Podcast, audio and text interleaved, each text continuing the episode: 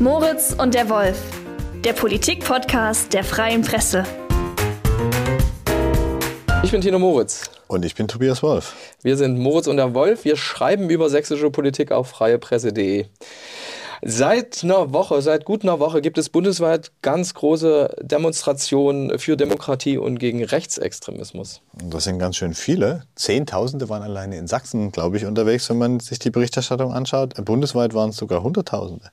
Ähm, aber lohnt sich denn so ein Prozess für die Demokratie, Herr Moritz? Also bringt das irgendwas, ähm, wenn man sich jetzt den aktuellen Sachsen-Monitor anguckt, eine Art Stimmungsbarometer, wie die Sachsen so ticken? Und wie wirkt sich sowas auf Wahlumfragen aus? Wenn man sich die neueste vom MDR anschaut, ähm, dann liest sich das eher wie ein Beleg für dieses etwas negative Stimmungsbarometer. Das gucken wir uns dann später auch nochmal an.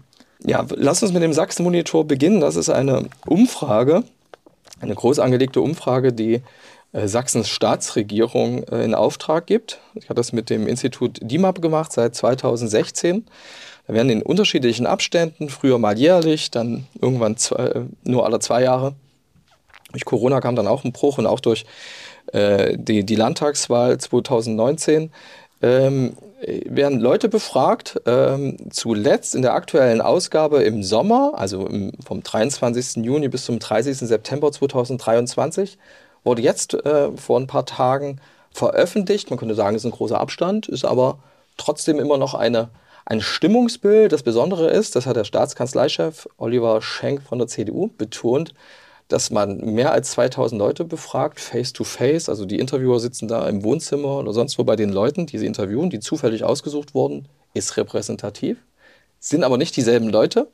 Äh, also man kann jetzt nicht von einer Längsstudie sprechen, würden Statistikfreaks vielleicht bemängeln oder so. Es sind nicht dieselben Leute, wo man guckt, wie deren Einstellung sich verändert, aber zufällig ausgesucht, ähm, auch für die, auf die Region, das haut hin, dass man eigentlich äh, als äh, Umfrageinstitut sagt, das ist repräsentativ, das bildet wirklich, diese Stichprobe bildet es wirklich ab und das kommt nah ran an dem, wie die Leute tatsächlich ticken.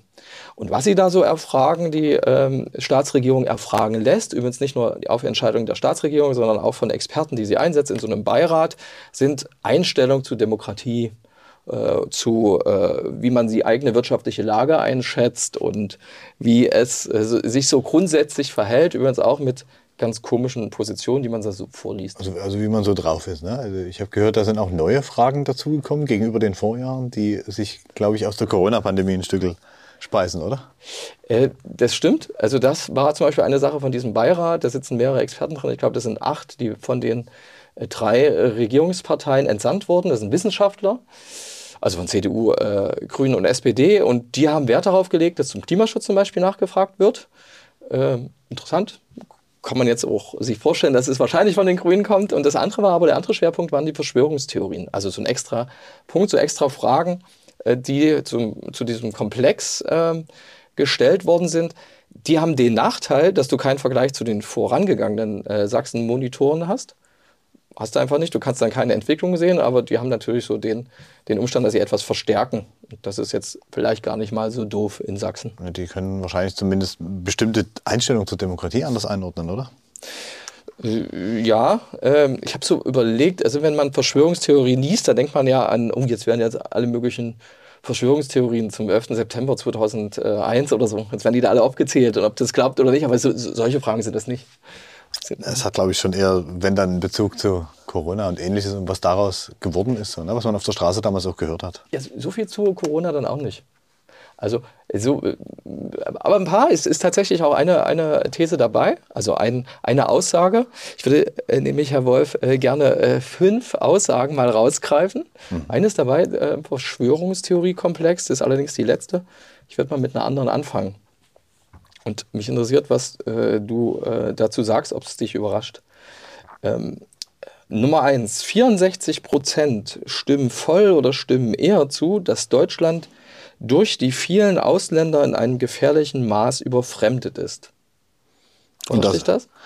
Äh, das überrascht mich nicht wirklich, Andererseits ist es immer wieder spannend, dass ausgerechnet in einem Bundesland, wo es jetzt eigentlich nicht so viele Ausländer gibt, wenn man jetzt mal vorübergehende Effekte wie Ukraine-Flüchtlinge und sowas, die aber meistens ja nicht im Fokus stehen, dass dann so eine Thesen geäußert werden. Äh, spannender daran finde ich ja eher, ich glaube, das hat nochmal richtig zugenommen.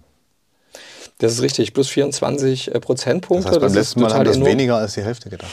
Äh, ich habe überlegt, ob das daran liegen könnte, dass das Thema damals, ähm, ähm, oh Mensch, äh, Sommermonate, Spätsommer wurde ja, war die Befragungszeitraum, Medien waren voll, dass jetzt äh, Leute über die Grenze hierher kommen, dass das vielleicht eine Rolle gespielt hat? Das hat mit Sicherheit eine Rolle gespielt, weil das ein Thema war über den Sommer. In der ansonsten nicht ganz so themenreichen Zeit in den Sommerferien war das Thema immer wieder präsent. Und ich meine, äh, wenn man die 24 Prozentpunkte abziehen würde, ist man bei 40 Prozent, das ist immer noch viel. Große, gro äh, großer Anteil der Leute. Ich finde immer, wenn man davon ausgeht, das ist eine repräsentative Stichprobe, dann kann ich mir gut vorstellen, dass Leute, die äh, in, ähm, vor allem ältere Leute, die gar nicht so daran gewöhnt sind, an Ausländern ihrer Umgebung, äh, dass die dann eben ein Problem haben, eher als jemand, der das schon kennt. Ja, vielleicht äh, in Grenzregionen kommen dann auch, sage ich mal, Phänomene zustande, wo man dann vielleicht auch mal größere Gruppen sieht, die gerade von einem Schleuser abgesetzt worden sind. Hat vielleicht auch noch eine Rolle gespielt. Aber die Vorstellung, ich kenne jetzt den genauen Ausländeranteil in Sachsen nicht. Ich meine, die Frage enthielt auch, ob, äh, ob Deutschland äh, eben ähm, durch die vielen Ausländer im gefährlichen Maß überfremdet sei. Also nicht Sachsen. Vielleicht ist das immer noch so ein Punkt, so ein Bild, das man dann hat, das man im Fernsehen sieht und dann irgendwie die, die Vorstellung mal, hat. Ich bin mal vorsichtig polemisch. Äh, ich glaube, es gibt auch viele Sachsen, die glauben, einschätzen zu können, wie es in Berlin-Neukölln aussieht, ohne dort gewesen zu sein. Das glaube ich auch unbesehen. Ich glaube, inzwischen ist der Anteil derjenigen, der nicht in Berlin-Neukölln ist, allerdings doch irgendwie hoffentlich gesunken. Hoffe ich. Im Vergleich zu vor ein paar Jahren. Lass uns über These 2 sprechen oder wolltest du noch was sagen zum, zu den Nö. gefährlichen Ausländern? Nö, zu den gefährlichen Ausländern. also These ist ja Quatsch, es ist eine Aussage, den, den Leuten, also in diesem Fall den 2041 äh, Leuten, äh, wurden verschiedene Aussagen eben vorgelesen in diesem persönlichen Gespräch von mehr oder weniger jungen äh, Interviewern und die haben dann ähm, äh, fünf Auswahlmöglichkeiten meist gehabt und ich sage mal die, äh, die zweite, also diesen Satz jetzt, das ist die Nummer zwei. 56 Prozent stimmen voll oder stimmen eher zu dem Satz, in diesen Zeiten brauchen wir unbedingt eine starke Hand. Was soll das heißen? Die wollen einen Führer oder sowas? Ich meine, das ist ja irgendwie impliziert eine starke Hand, spricht ja dafür, dass die eine, eine Herrschaft möchten, die sich über verschiedene andere Systeme hinwegsetzen kann innerhalb einer Demokratie. Tatsächlich ist das so eine, eine dieser Fragen, die genau solche Einstellungsmuster erfragen will. Also die gehört zu so einem Komplex, wo man mehrere solche Fragen entstellt. Und wie, wie stehst du eigentlich zu sowas wie Demokratie? Und Diktatursehnsucht könnte ja tatsächlich so ein, so ein Punkt sein. Ähm, was ich immer nicht weiß bei starker Hand, bei solchen Fragen, ist trotzdem irgendwie, naja, was stellt er sich da jetzt vor? Also du denkst sofort an Führer, ja? Die eine, die eine starke Hand, ne? das ist, geht ein bisschen weg von Parlamentarismus und Demokratie. Mhm. In diesen Zeiten, gehen wir mal davon aus, dass in diesen Zeiten heißt, oh man, eine Zeit voller Krisen, ja? Ähm, äh, könnte dann, ähm, brauchen wir unbedingt eine starke Hand. Starke Hand könnte ja auch der mächtige Innenminister, der quasi die, die, äh, die staatlichen äh, Kompetenzen mit äh, Kraft ähm, der Polizei äh, durchsetzt oder sowas. Könnte ja theoretisch auch sein. Also der für Recht und Ordnung sorgt auf Demonstrationen oder so. Die starke Hand könnte aber auch implizieren, sich gegen alle Widerstände durchzusetzen, auch Berechtigte, ne? die gegen eine autoritäre Herrschaft, wenn man das so nennen will, vielleicht aufkommen würden. Ja, tatsächlich ist äh, starke Hand tatsächlich so ein ähm, allgemein so ein Hinweis darauf, dass Leute sich nach einem autoritären Führungsstil von jemandem sehen. Da gibt es auch eine andere Frage nach einer, nach einer Partei, die den Volkswillen, also einer Partei, so eine Einheitspartei, wobei das Wort Einheitspartei, glaube ich, nicht vorkommt. Denkt man dann wahrscheinlich hier in, in, äh, auf ehemaligem DDR-Gebiet auch an die SED zurück. Ähm, das, das, ist, ist, auch so eine ähnliche Frage, die, die an diese Richtung geht, ob das äh, befürwortet wurde, ob alle sich, äh, sich äh, einig sein sollen und so. Und starke, äh, äh starke Hand ist natürlich nochmal ein Mensch an der Spitze. Ja? Ein Putin zum Beispiel. Ein Putin. Das, äh, nach Putin wurde nicht gefragt. Das werden ja fast immer dieselben Fragen äh, gestellt. Diese Einstellung ist im Vergleich zu dieser letzten, ähm, zum letzten Sachsen-Monitor, der im Winter 2021-22, äh, wo die Daten erhoben worden war, tatsächlich ähm, um äh, sieben Prozentpunkte zurückgegangen. Also damals waren es 63 Prozent, jetzt sind es 56 Prozent. Immer noch mehr als die Hälfte.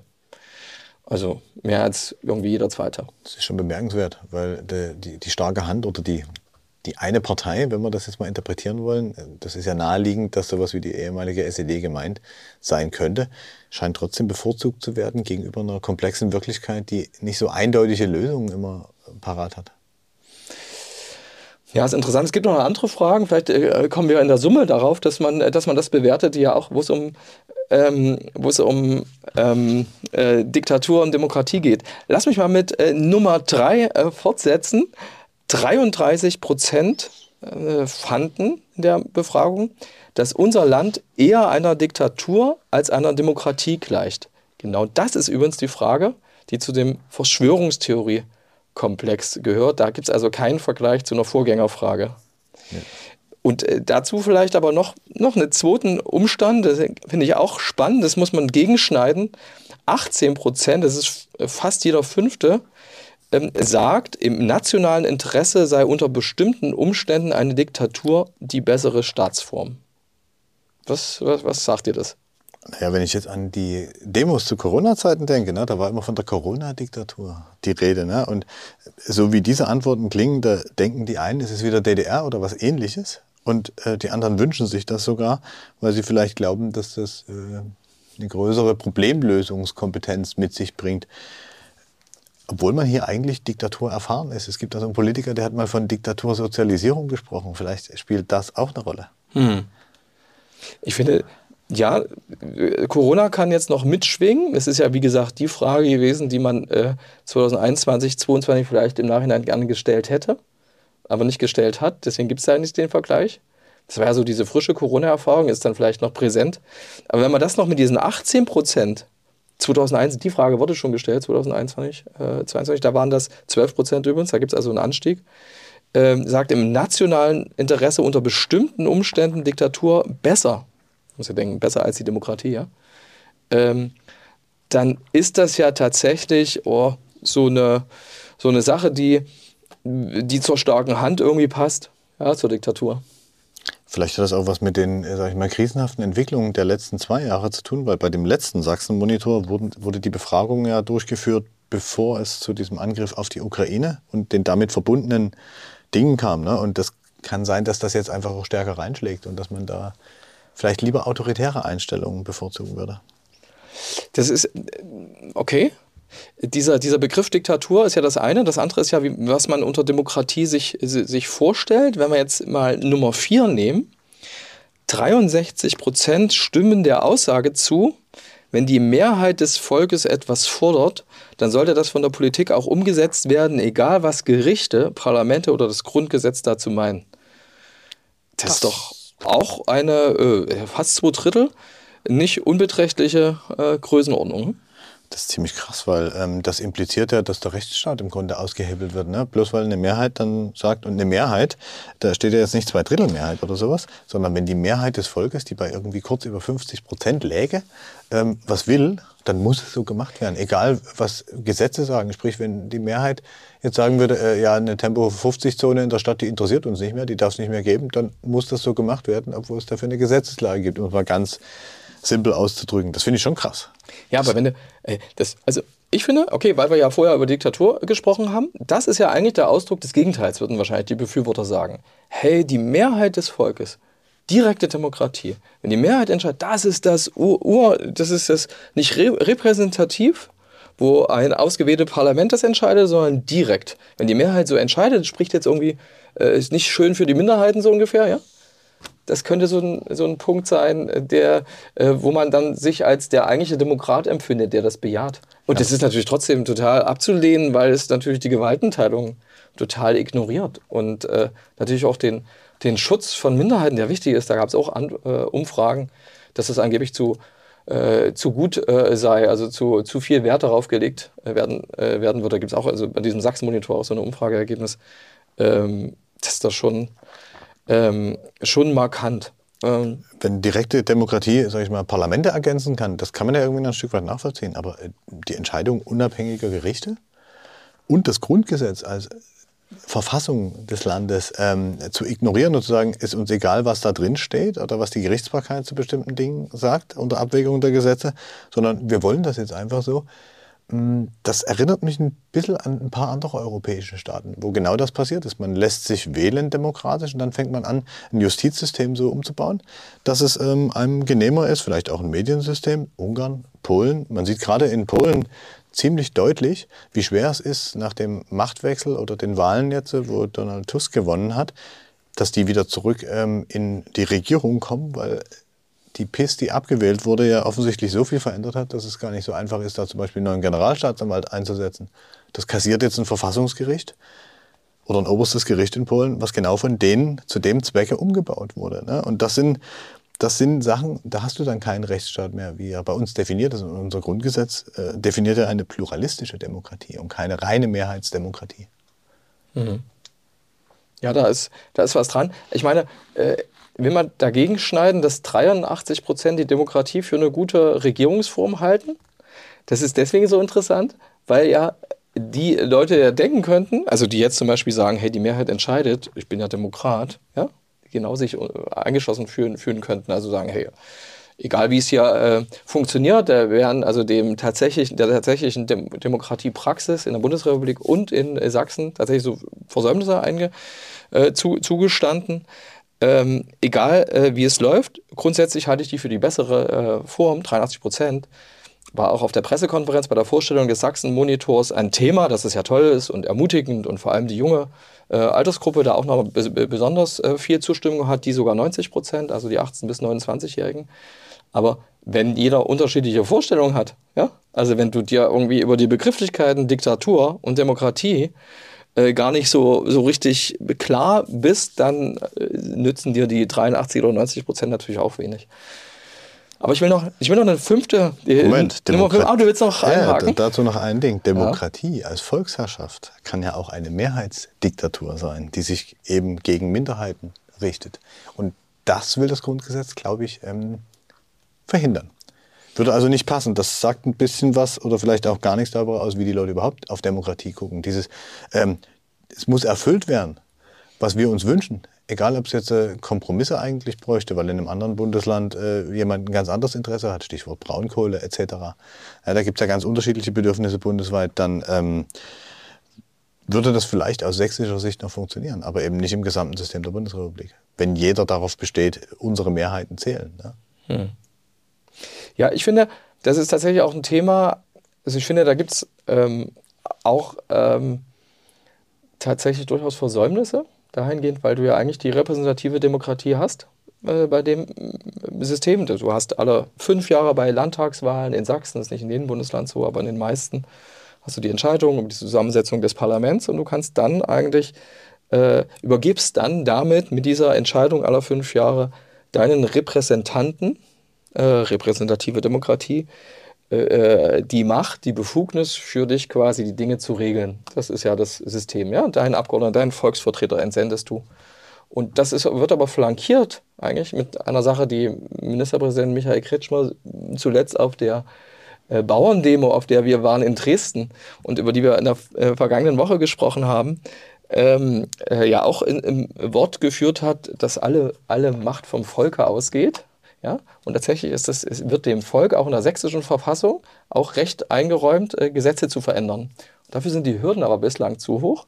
Und das ist eine Sache, also viel, viel höher als in anderen Bundesländern. Es ist durchaus ein, ein Umstand, der von ganz, ganz vielen politischen Kräften, nicht nur von rechts, ähm, äh, attackiert wird. Also wo gesagt wird, nein, die müssen, die müssen runter.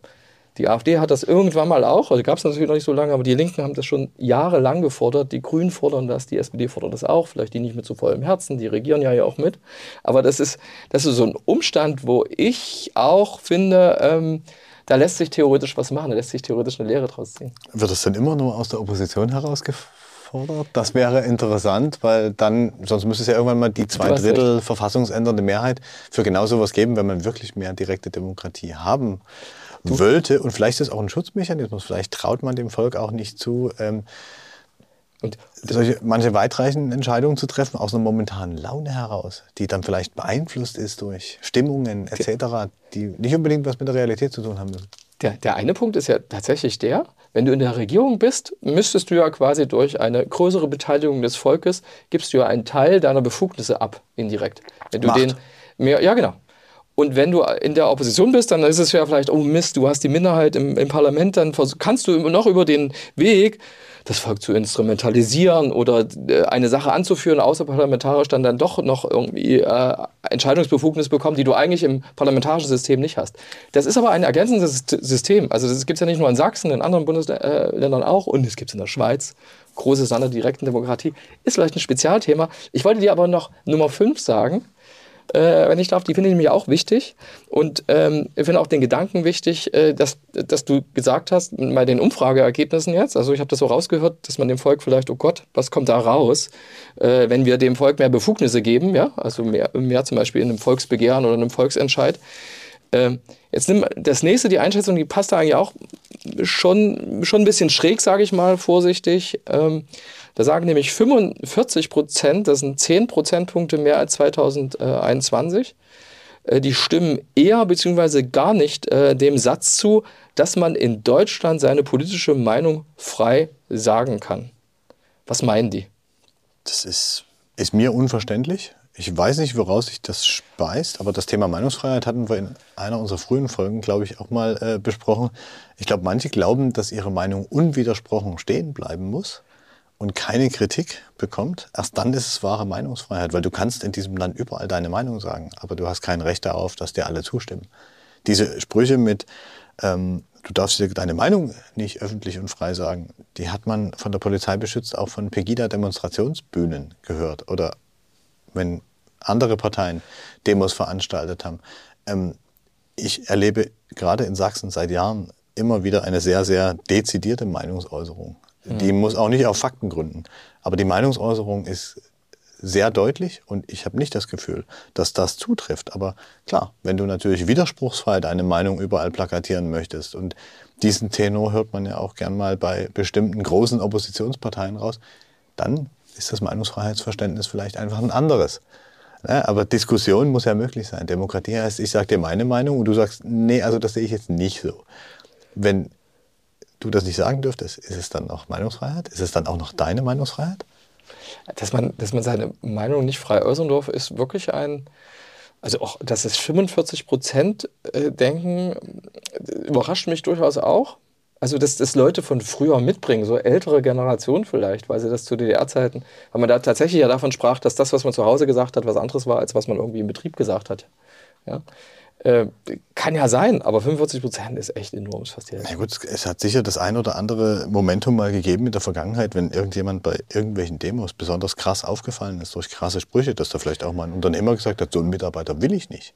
Ne, weil es gibt, das ist ja ein Privatbetrieb, der kann ja frei entscheiden, wen er beschäftigt. Und wenn jetzt ein Unternehmer wir übertreiben es jetzt mal besonders, der hat einen Migrationshintergrund, beschäftigt Leute, die aber auf Demos rumlaufen, die sich gegen Migranten richten. Mhm. Könnte der den rausschmeißen, ohne dass gleich die ganze Meinungsfreiheit im Land bedroht ist? Ja, wahrscheinlich müsste er sich an andere gesetzliche Kündigungsfristen oder sonst was genau. äh, halten. Genau, und könnte das jetzt nicht begründen mit, äh, weil der so eine politische Meinung hatte. Betriebsfrieden stören oder sowas. Da gibt es ja ganz viele äh, arbeitsrechtliche Begriffe ja. im Zweifelsfall. Ähm, ja, das kann ja sein, aber dass man genau das äh, denkt als jemand, dass man seine äh, Meinung nicht sagen darf. Der andere Gedanke von dir ist natürlich auch spannend, dass man sagt, okay, dass man denkt, wenn man seine Meinung sagen darf, dann ist das gleichzeitig meist mit einer Forderung verbunden, die ist umzusetzen. Und äh, wenn das nicht passiert, dann ist das gleichbedeutend mit, einem, mit einer Einschränkung der persönlichen Meinung. Ist ja totaler Quatsch. Diese, diese, diese Zustimmungsraten zu diesem, äh, dass man hier, oder die Negierung dessen, dass man hier seine Meinung angeblich sagen, nicht sagen darf, das ist vor allen Dingen vor dem Hintergrund Sachsen 1989, das heftet man sich hier gerne an die Brust, dass man hier Vorreiter war, Demonstrationen für Meinungsfreiheit, für Freiheit insgesamt. Ähm, ich glaube, den Unterschied sollte man eigentlich noch machen können, aber vielleicht liege ich da auch falsch. Äh, dass man, dass man seine Meinung frei sagen kann, das belegt ja übrigens auch in der Umfrage, dass äh, auch erstaunlich viele Leute äh, zum Beispiel dieser, bei diesem Verschwörungskomplex zugestimmt haben, dass sie finden, der These, das ist eine Meinungsäußerung, finde ich, äh, dass Politiker und andere Führungspersönlichkeiten nur Marionetten der dahinterstehenden Mächte seien. Ja, das, Meinungsäußerungen müssen nichts mit Fakten zu tun haben. Ne? Ja, und das ist dann, und die Medien und Politik stecken unter einer Decke. Das, äh, das ist natürlich auch so eine ich Sache. Ich höre mir seit dem Aufkommen von Pegida an, dass bei mir ein Regierungssprecher jeden Tag anruft und mir diktiert, ähm, was ich jetzt schreiben kann. Das, ja, das kann man ja glauben. Das ist dann auch Meinungsäußerung. Man geht dafür auch nicht in den Bau wie zu DDR-Zeiten, wo man vielleicht bei einer Demo ähm, aufgefallen wäre, wenn es gegen das System gegangen wäre. Oder wie in Russland, wo man einfach nur einen weißen Zettel hochhalten muss dieser Tage und schon in den Kahn geht. Es, es, es passt auf alle Fälle zu dem, dass dieses Land eher in einer, äh, also dieser Einschätzung, also auch wenn die Prozentwerte nicht ganz übereinstimmen, dass ja ein Teil der Leute, dieses jeder Dritte eben glaubt, dass es ja eher eine Diktatur als eine Demokratie Klar. sei. Also das ist wirklich interessant, wie diese ganzen Aussagen zueinander passen.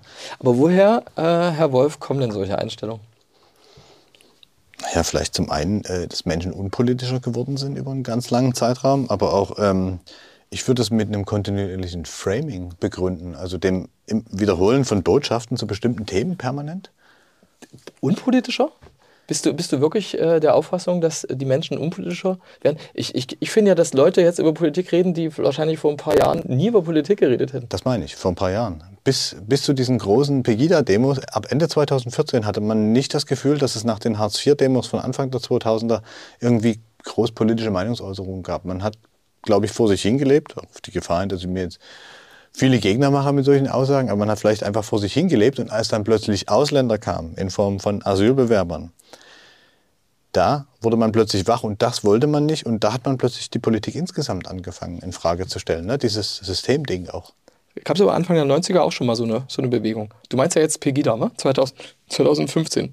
14, 15, ja. Ja, genau, aber ich, ich würde ja, das ist das, was jetzt groß bei dieser Asyldiskussion immer eine Rolle spielt, dass am Anfang der 90er ja auch dann plötzlich in, in äh, Asylbewerberunterkünfte entstanden, also dass Ausländer auf dem Gebiet der ehemaligen DDR in Ostdeutschland dann an Orte kamen, wo sie vorher nicht waren. Also gab ja hier Vietnamesen, die meist irgendwie separat irgendwo äh, gewohnt hatten, gelebt hatten, aber dann äh, waren dann in den Wohngebieten ähm, selbst dann plötzlich auch Asylbewerberunterkünfte da, weil man ja genauso seinen Anteil zu erbringen hatte als, als äh, Ostbundesland, genauso wie der Westen. Ja? Aber, der äh, sozioökonomische Untergrund war, damals, äh, war damals ein anderer. Auf jeden also Fall. Krise, 90er im Osten waren, glaube ich, arbeitsmarkttechnisch gesehen eine Wahnsinnskrise für ganz viele. Da erinnern sich auch noch viele dran. Davon sind bestimmt auch viele Einstellungen beeinflusst, auch wenn die nicht unbedingt was miteinander zu tun haben müssen.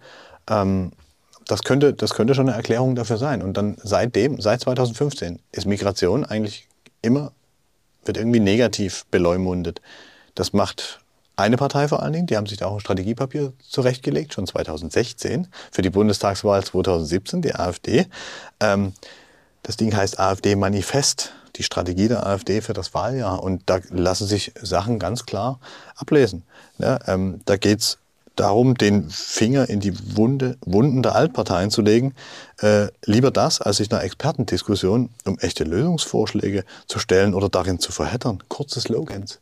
Ja, das ist, du siehst das seit Jahren, machen die das so und das funktioniert auch. Die stete Wiederholung dessen, wofür man bereits bekannt ist, bringt mehr Erfolg, als immer wieder Neues zu bringen. Konzentration auf Eingängiges geht vor Vollständigkeit. Harte und provokante Slogans sind wichtiger als lange um Differenzierung bemühte Sätze. Und das sind Kommunikationsstrategien, die funktionieren auch in der normalen Werbung für irgendwelche Produkte, was weiß ich. Ne? Und dieses Framing, was da stattfindet, das hat den Diskurs auch ein Stück weit verschoben. Hatten wir nicht gerade gesehen, ähm, man darf ja seine Meinung nicht frei sagen? Das ist so ein Framing, glaube ich, was da läuft. Und das sind jetzt 25 Prozent mehr? Punkte. Ich sage mal Punkte. 10, Verzeihung, 5, äh, 10 Prozentpunkte mehr. Ähm, und dass, dass ähm, das Land gefährlich überfremdet ist. Mit von 40 auf 65 Prozentpunkte, das ist schon bemerkenswert. Ne? Und da sind wir auch wieder bei dem letzten Sommer, die Grenzkontrollen. Die CDU als Regierungspartei steigt mit ein auf diese Logik, weil sie glaubt, damit irgendwie in dem Lager fischen zu können. Aber das sehen wir ja gleich, wie das funktioniert, oder? Ich, äh, ja, lass mich noch mal einen Satz sagen zur, zur AfD. Ähm, äh, der Michael Kretschmer, der Ministerpräsident, ist auch noch zum Sachsen-Monitor befragt worden äh, diesen Dienstag und er hat dann von irgendwann von einer zersetzenden Kraft äh, gesprochen. Also und äh, sowieso scheint mir äh, später CDU-Fraktionschef Christian Hartmann hat das dann auch gesagt, die, die Lügen und Hass und die äh, Populismus der AfD, äh, der AfD glaube ich, sein, die hat er so verhandelt, das Gift beginnt zu wirken oder das, äh, so ähnlich zumindest, äh, hat, das, hat er das gesagt und damit so die Sachsen-Monitor-Umfrageergebnisse erklärt. Und ich finde das ehrlich gesagt für eine Partei, die ja immer regiert, seit 30 Jahren am Stück, äh, bisschen zu einfach das alles auf, lass es mal nicht nur die AfD sein, äh, Kretschmann hat die ja gar nicht genannt, könnten ja auch die Freien Sachsen sein, lass es mal von Rechtsextremen, von der rechten, vom rechten Rand ausgehen und auf die sozialen Netzwerke das zu schieben. Weil das ist natürlich ein Umstand, der der Opposition, der damaligen PDS in den 90er und 0er Jahren ja nicht zur Verfügung stand. Da gab es keine sozialen Netzwerke, zumindest nicht so viele. Ja, gab's, äh, da war noch nicht so viel mit Internet. Ähm, dass die diese Wege äh, alternativer Medien nutzen konnten. Ja? Das ist erst jetzt parallel zum Aufkommen der AfD, hängt ja, bedingt ja einander möglicherweise auch, kann ja gut sein, ne? ist so. Aber trotzdem ist es nur eine Oppositionspartei und ich habe eigentlich als CDU, natürlich mit den Partnern im Bund sind es andere Parteien, ja ganz, ganz viele Möglichkeiten auch. Und ich habe auch den ach, das Argument der Autorität, die es ja auch in, in, in Demokratien gibt, auf meiner Seite, weil ich bin der demokratische Repräsentant als Regierender, ja, im Bund genauso wie äh, im Land. Und ich muss doch dann irgendwie darauf eine Antwort finden. Und lass mich das auch sagen, der CDU, die seit, 30, seit mehr als 30 Jahren am Stück hier im Land regiert, das ist natürlich auch so ein Punkt, wo Leute nicht Demokratie in der Praxis äh, erfahren haben, so in dem die Vorzüge der Demokratie, nämlich wechselnde Mehrheiten. Ja? Das ist so ein Punkt. Wechselnde Mehrheiten wird es möglicherweise auch nicht, auch nicht im ersten, am 1. September äh, geben. Äh, Herr Wolf, du hast ja schon angesprochen, dass es ähm, eine neue Sonntagsfrage gibt. Der MDR hat die in Auftrag gegeben. Genau, und die scheint ja irgendwie die Thesen äh, des Sachsen-Monitors oder die Aussagen, denen man da zustimmen konnte äh, oder sie ablehnen konnte, ja irgendwie ein bisschen zu entsprechen, oder? Findest du? Na, nicht identisch wahrscheinlich, lässt sich jetzt nicht äh, ein gleicher Prozentwert äh, ablesen. Äh, der, der, aber es, es, es durfte, die, der Sachsen-Monitor darf übrigens nicht nach, der darf die Sonntagsfrage nicht stellen. Das ist eine Sache, die man äh, irgendwann mal Rechnungshöfe, glaube ich, beanstandet haben. Früher war das mal so. Ich weiß gar nicht, ob das Fraktionen dann mal gemacht haben der oder Auftrag. auch nicht durften. durften. Also die Regierung, wenn eine Regierung nach einer Sonntagsfrage, äh, ist das so, als äh, es dient ja Parteien, genau. Aber das hat der MDR gemacht, Infratest DIMAP gefragt. Ähm, und äh, tatsächlich, was ist rausgekommen? Du darfst es sagen.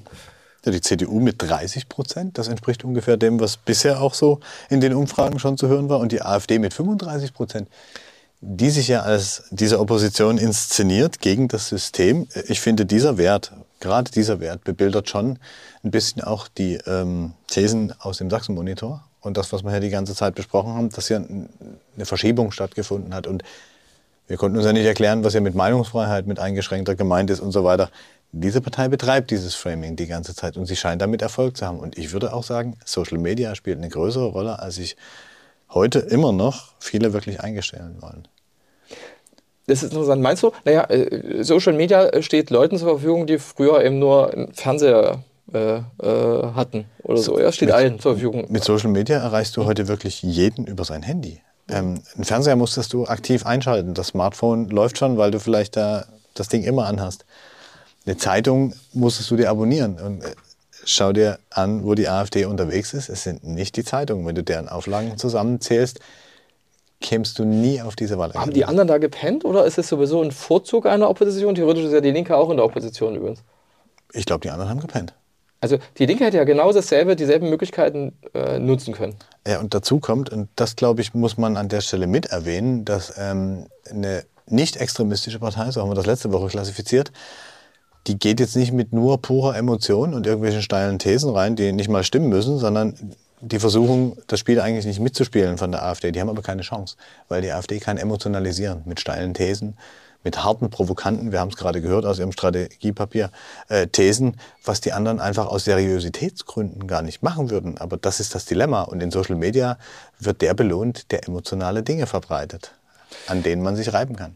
Ja, äh, ich habe vorhin kurz gedacht, als du sagtest, ja kurze Sätze in diesem Strategiepapier der AfD 2016 äh, für die Bundestagswahl 2017 damals, das wollen die anderen ja auch. Ne? Äh, so irgendwie dieses äh, kurze, einfache Botschaften bringen und dass du da so Sachen übertreibst. Aber natürlich möchte ich jetzt nicht äh, auf die Unterschiede, das würde zu weit führen, äh, eingehen. Ich verstehe, was du meinst. Ähm, äh, genau, also auch bei der AfD. Bei, bei dem vielleicht, was Trump vormacht in den USA, was vielleicht auch andere vormachen. Übrigens, weil du vorhin Polen gesagt hast, auch spannend. Ist da so eine Gesellschaft nicht auch total gespalten? Äh, die Peace hat doch da total auch viele Anhänger noch, die ja sonst was denken über den Tusk, der jetzt äh, regiert. Ja? Das, ist, das ist übrigens auch das, äh, weil wir über die Demonstrationen gesprochen haben, über die wir gleich ja wieder reden äh, wollen.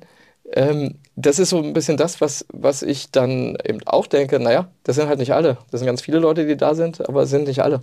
Und das sind unterschiedlichste Parteien, also auch, das hast du jetzt schon mitbekommen, übrigens auch in der Woche in, in Sachsen zumindest, Diskussionen, hm, der äh, Kretschmer war in Görlitz dabei, das fand die Linke nicht so gut, die SPD hat gesagt, ne, der Kretschmer gehört dazu, alle müssen zusammen gegen rechts stehen und dann kriegst du auch schon Unterschiede mit, wer was sagt. Das ist spannend, wir müssen aber unbedingt noch die, die Sonntagsfragen, Ergebnisse vom MDR von den anderen Parteien loswerden. Dazu muss man sagen, dass diese äh, Umfrage sehr, sehr aktuell ist. Also das war quasi schon unter dem Eindruck der Demonstration vom äh, 18. bis zum 23. Januar ist von äh, Infratest äh, gefragt worden. Über 1000 Befragte waren das repräsentativ. Und da haben Grüne und SPD, die beiden ähm, Mitregierungsparteien, also die sind ja im Bund und im Land ähm, in der Regierung und die sind die Juniorpartner der CDU, jeweils 7% gesehen, was äh, hieße, sie wären drin und was zusammen mit den 30 Prozent der CDU ein Wert von 44 Prozent wäre, ja, der im neuen Landtag, wenn man das jetzt eins zu eins nähme, ja, ist ja die Sonntagsfrage, wen würden Sie wählen, wenn am nächsten Sonntag Landtagswahl wäre? Wir wissen, am nächsten Sonntag ist keine Landtagswahl, sondern erst am 1. September und dauert noch, wird sich irgendwas natürlich verschieben. Außerdem gibt es Fehlerschwankungsbreite.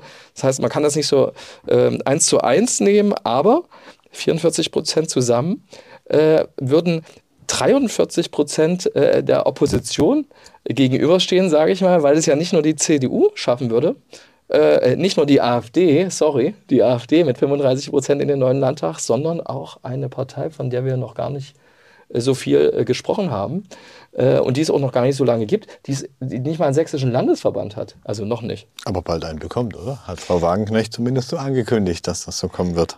Ja. Ähm, BSW auf 8% taxiert und die Linke, viele, viele Jahre, Jahrzehnte Oppositionsführer in Sachsen, nur bei 4%. Würde also nicht mehr im Landtag sein. Wie gesagt, Fehlertoleranz äh, berücksichtigen. Aber das hieße eine knappe Mehrheit für die bisherige Kenia-Koalition, wenn BSW und AfD die Opposition wären. Und das ist eine momentane Stimmungsaufnahme, die auch nicht zutreffen muss am 1.9. Die kann in alle Richtungen noch auseinandergehen, sozusagen. Die FDP, Freie Wähler und sonstige, auf die kommen zusammen auf 9 Prozent. Also haben wir also weniger als 4 Prozent, weniger als 3 Prozent, weiß ich nicht. Also sind nicht extra aufgeführt. Ähm, ja, das äh, äh, muss man auch abwarten, was dann noch äh, raus passiert. Ist aber ist nicht so, dass so oft der MDR und so viele An äh, Umfragen ähm, äh, dieser Gewichtung. Es gibt, wird mehrere Umfragen noch geben, aber das ist was, der MDR fragt jetzt nicht ständig. Ne? Also das ist schon eine besondere, mit den Werten werden die Parteizentralen jetzt arbeiten. Äh, aber weil wir gerade über die Demonstrationen sprachen, wo ja CDU, SPD, Grüne zusammen ja gegen Rechtsextremismus ähm, äh, da waren. Was Unter dem man ja jetzt mit dem offiziellen Gütesiegel des Verfassungsschutzes in drei Bundesländern die AfD einsortieren muss. Ja, ähm, was, äh, was bringen die nun eigentlich für die Demokratie und äh, gegen Rechtsextremismus? Naja, ich glaube, man muss erst mal abwarten, wie lange die Leute, die das machen, die da hingehen, was ja durchaus toll ist, dass sich mal jemand äh, sehen lässt und sagt, hier für Demokratie und nicht immer nur äh, gegen die Regierung, was man ja aus guten Gründen auch tun kann, ähm, wie lange die durchhalten. Weil wenn ich mir Dresdner Verhältnisse angucke, die Landeshauptstadt, hier gab es lange diese Pegida-Demonstration, da gab es einmal im Jahr oder sowas eine größere, wo dann mal mehrere Zehntausend Menschen sogar zusammengekommen sind. Einmal sind sie alle ehrlicherweise wegen Roland Kaiser gekommen. Und ansonsten waren das immer nur so 80 bis 150 Leute die sich da jeden Montag hingestellt haben, denen müsste man dann wahrscheinlich einen Preis umhängen im Vergleich zu all denen, die jetzt mal, hey, das, wir wollen unsere Demokratie verteidigen, sagen. Also ich würde einfach mal abwarten und gucken, wie sich das weiterentwickelt mit diesen Demos. Definitiv. Könnte, könnte, es, äh, könnte es sich nicht eigentlich auch als zu heterogen erweisen? Also der, der gemeinsame Kontrahent ist eine Oppositionspartei und der, deren Bündnispartner, muss man sagen also von der AfD. Das ist richtig. Das ist der einzige gemeinsame Nenner. Aber der sollte eigentlich bei dem, was alle so in ihren Sonntagsreden immer erzählen, ein ausreichend großer gemeinsamer Nenner sein, oder? Mhm. Ähm, ja, ich glaube, eben, aber dafür gibt es dann so unterschiedliche Interessen. Wenn du jetzt zum Beispiel die Linke bei 4% hast und äh, ja, die dann um, um, um, ihren weiteren Verbleib im Landtag ja zum Beispiel äh, dann bangen muss, dann äh, kriegt die vielleicht mit, dass es jetzt gar nicht so viel was bringt. Man kann ja auch, ähm, sage ich mal, wenn man da ein bisschen ähm, emotionsloser rangehen, möchte sich auch die Frage stellen, wenn in dem Zeitraum, in dem jetzt diese Sonntagsfrage gestellt wurde, bereits bekannt war, was verschiedene Protagonisten da ähm, in einer Potsdamer Villa geplant haben unter dem Stichwort Remigration. Das war bekannt.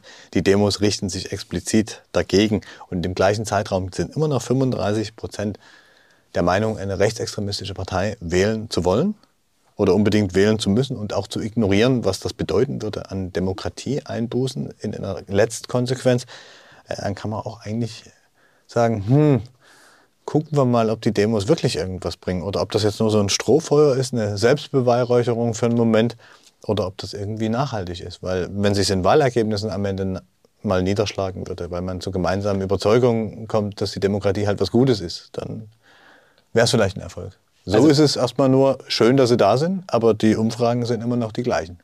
Und es gelten natürlich auch Rechtsstaatsprinzipien für so eine Forderung, die es ja zuweilen gab auf diesen Demonstrationen, dass die AfD zu verbieten. Das ist nicht eine Sache, die man herbeidemonstrieren kann. Dafür gibt es dann halt rechtsstaatliche Prinzipien. Die ja äh, ein Teil, wie war das? 63 Prozent äh, würden den Rechtsstaat äh, ignorieren. Hauptsache Volkeswille wird exekutiert. Ne? Würde genau. eigentlich gut passen. Ne? Aber auch da muss man ja sagen, 35 Prozent sind noch nicht die Mehrheit.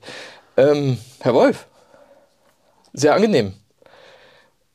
Wie immer, wir werden diese Demonstrationen und alles weitere im Blick behalten im Jahr der Landtagswahl. Bis nächste Woche.